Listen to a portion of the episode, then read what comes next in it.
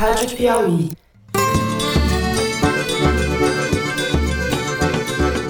Olá, aqui é o Fernando de Barros e Silva, apresentador do Foro de Teresina, podcast de política da revista Piauí. O que você vai ouvir a seguir é o balanço que nós fizemos no final do Foro de Teresina ao vivo, no segundo turno das eleições municipais. Agora, quando eu estou gravando essa mensagem, são quase 10 da noite do dia 29 de novembro e a gente acabou de encerrar a nossa transmissão em tempo real. O programa foi gravado no calor dos acontecimentos, então a qualidade do áudio não é a melhor do mundo, mas pode ter certeza que tem muita informação. O Toledo, a Malu e a Thaís Bilen, que além de mim, fizemos um resumo dos resultados da eleição e como o quadro político do Brasil vai ficar ou deve ficar daqui em diante. Para quem tiver mais fôlego, a íntegra da nossa live, que teve mais de 4 horas de duração, está disponível no canal de YouTube da revista Piauí. É só entrar lá e assistir. É isso. A gente espera vocês nessa próxima sexta-feira, quando sai o episódio semanal do Foro de Teresina. Até lá!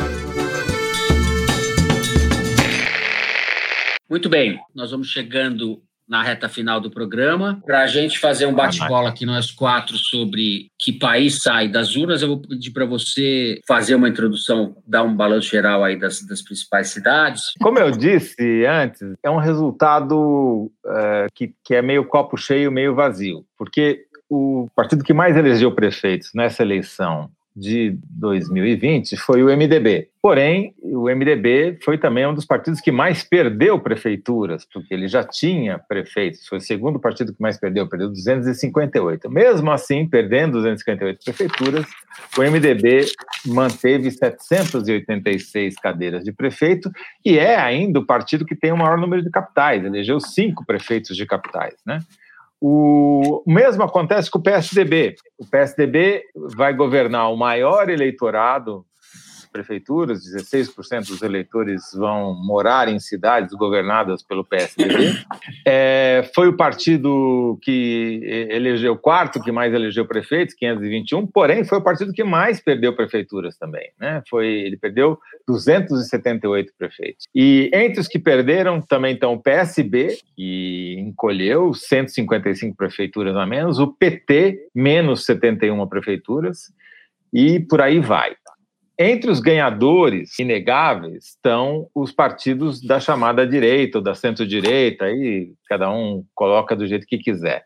O DEM foi o que mais cresceu, ganhou 197 prefeituras, o PP, progressistas, ganhou 190, o PSD do Kassab, 116, o Republicanos, que é o Partido da Igreja Universal, ganhou 106, o Podemos ganhou 72, o Avante 70 e o PSL, esse partido do Bolsonaro, tinha 30, ganhou 60, foi para 90. Mas continua sendo irrelevante. Se você pegar o ranking de quem vai governar o maior número de eleitores, o primeiro é o PSDB, 16%, segundo o MDB, 13%, terceiro DEM, 12% do eleitorado, PSD, 11%, progressistas, 8%, PDT 5%, PSB 4%, PL 4%, Republicanos 3,5%, Podemos 3,21% e PT 2,9%. O que eu queria chamar a atenção é justamente para o PT. É o partido uhum. que já tinha sofrido uma derrota histórica em 2016, ainda na esteira da, do impeachment, na esteira do, de todos os escândalos de corrupção. Teve um desempenho ainda pior esse ano, perdeu mais prefeituras ainda, não conquistou nenhuma capital. Na principal cidade do país, onde ele sempre esteve em primeiro ou segundo lugar em todas as eleições desde 1988, teve um desempenho ridículo, perdeu o protagonismo aqui para o PSOL, para o Boulos, e continua com o discurso como se nada de errado tivesse acontecido. Então, se tem um choque de realidade que é óbvio e evidente, esse choque aconteceu com o PT e, no entanto, as suas lideranças parecem acreditar que estão vivendo numa ilha da fantasia, porque nem sequer reconhecer a derrota são capazes de reconhecer. Toledo, com as suas palavras finais, Thaís, o que, que te chama atenção nisso? Eu ia falar do PT é, também, e eu acho que esse, esse resumo que o Toledo fez basta. Eu só acho que isso deixa a figura do Lula com um peso maior de sim, simbolizar a importância do PT mais do que antes, porque agora o partido está derretido, né, em esfera municipal, assim, tá, não sobrou muito nada para contar a história. Então, como o Lula já divide muito o eleitorado, fica muito difícil. O partido não tem nenhum tipo de base de sustentação fora essa polêmica em torno do Lula, né? De quem gosta e quem não gosta. Eu acho que isso é muito ruim para um partido, né? Ele fica mais personalista do que ele já é, que já era muito. Perfeito. Né? Eu, eu acho isso também. É, o PT vai para o divã, ou deveria. A esquerda sai como derrotada dessa eleição. Dentro da esquerda, quem sai vitorioso é o PSOL, mas o PSOL é um partido ainda muito pequeno. A professora Marimínia Tavares falou isso, Pedro Abramovay também falou, o PSOL funciona bem em algumas cidades, mas ele não tem capilaridade, não tem presença nacional, elegeu prefeito Cresceu. de Belém, segundo turno em São Paulo, o Boulos foi candidato à presidência na última eleição e agora se consolida como uma figura nacional do partido. O Marcelo Freixo, deputado da Câmara Federal pelo Rio, também é uma figura nacional, né? É, não disputou a eleição municipal, mas ele é uma liderança. Então, é, eu acho que o PSOL se organiza em torno dessas duas figuras, não sei como as coisas vão se processar. A direita sai fortalecida de maneira geral, embora fragmentada, é uma incógnita. O Centrão tanto pode servir como massa de apoio para o Bolsonaro, como pode deixar o Bolsonaro em maus lençóis. Acho que isso vai depender de muitos fatores, do desempenho da economia, do tipo de negociação que vai ser feito, etc. E acho também que o Bolsonaro, embora derrotado, está no páreo. Eu concordo com a Maria Hermínia Tavares. Não, não se deve subestimar isso daí, né, Malu? Sim, nunca, nunca devemos subestimar. Eu acho que caíram alguns mitos, essa eleição ela foi suficiente para derrubar alguns mitos. O primeiro que o Pedro falou e eu também pensava há alguns meses que o Bolsonaro elegeria mais prefeitos do que ao final ele elegeu. É, a gente achava que com essa taxa de popularidade que ele tinha, em determinado momento chegou a 40%, que ele teria mais força do que de fato ele teve. É, e eu acho que ele também achava isso e descobriu duramente que não tem todo esse poder. Esse é um mito que caiu, acho que de forma definitiva, né? Até porque ele deve passar para um outro, vai ter que se filiar a um partido grande desses aí. Outro mito é o mito do PT, porque é, a gente viu em eleições anteriores, falei aqui do caso do Ceará, mas Recife também foi, São Paulo também, de que é, sem o PT a esquerda não ganhava eleição. Isso também caiu. Mais do que essa questão do PT ter que ir para o divã, que é uma coisa que eu não acredito que vai acontecer, porque já era para ter ido, não foi, continua. Cada derrota a gente fala, agora o PT vai para o divã, e o PT não vai para o divã. E aí, assim, como, efe, como é, efeito auxiliar disso, a gente continua vendo o antipetismo muito forte. Eu acompanho as listas bolsonaristas e acompanhei o, a eleição em vários lugares onde o PT disputou, no final pesou o antipetismo. O antipetismo é muito forte ainda nesse público de centro-direita e direita, né? E aí, como consequência desses dois mitos que caem, eu acho que agora vai haver uma reacomodação de forças. Me chamou a atenção nos discursos do Bruno Covas e do Eduardo Paes.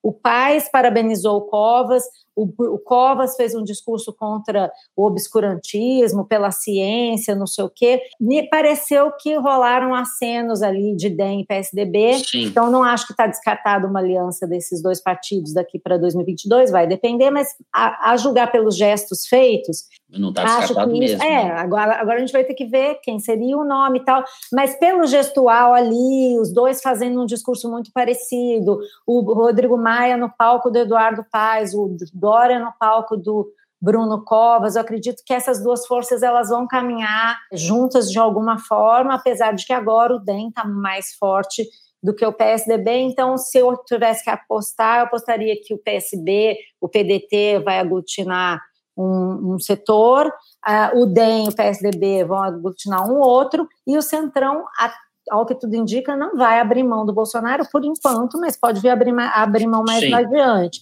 Acho que a gente tem essa reorganização a partir da eleição, e aí, assim, se o PT vai para o divã ou não vai, eu mesmo não acredito muito.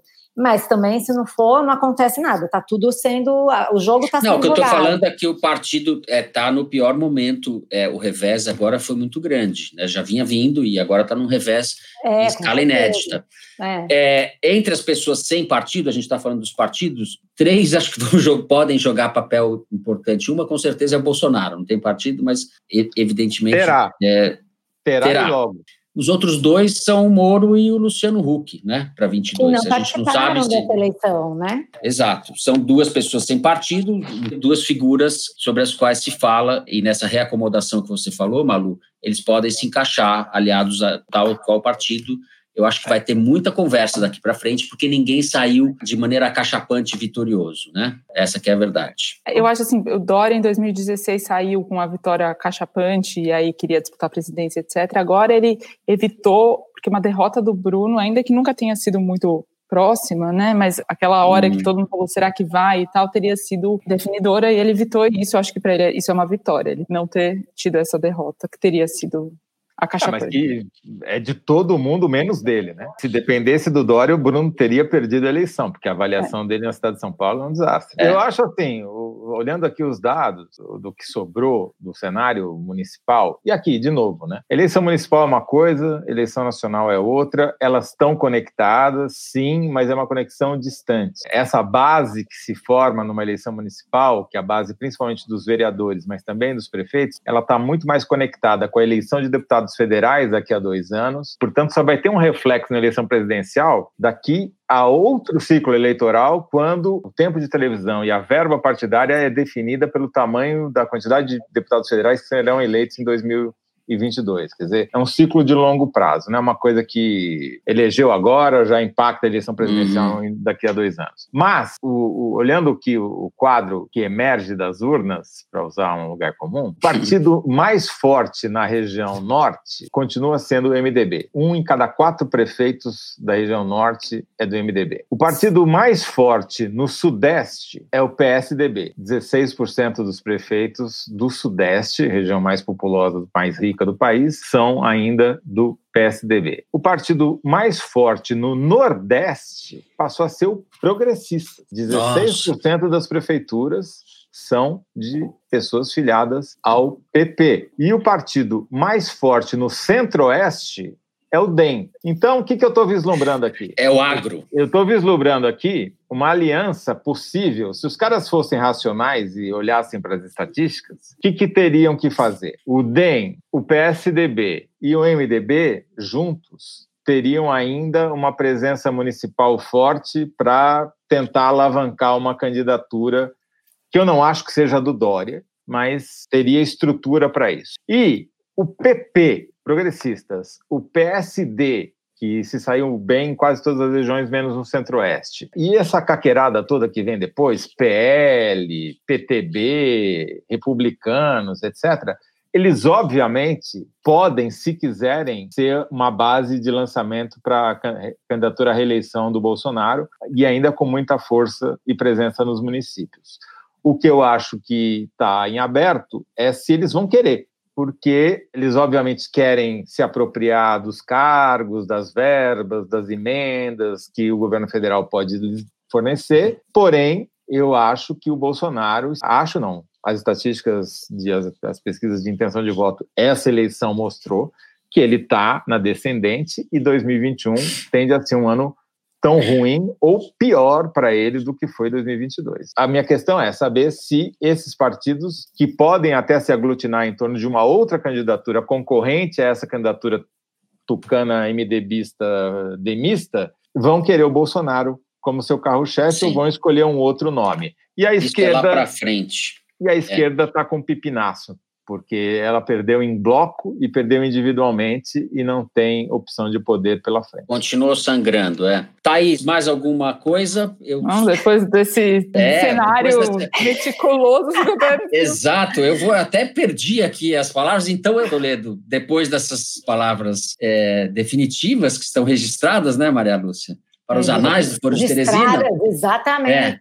Pai Toledo Bom, fez previsões. Eu vou, vou exercer então aqui o meu poder de moderador e apresentador. Quero agradecer muito a todos os ouvintes, telespectadores que acompanharam a transmissão desde as 5 da tarde, que participaram com a gente pelas redes sociais. Obrigado por terem aguentado a gente mais uma vez. Quero agradecer muito os convidados que abrilhantaram o nosso programa. Foi muito legal conversar com eles. E por fim, quero agradecer a brava equipe de produção do Foro de Teresina, que botou a live em pé, organizou nossa bagunça. Então vamos aos créditos.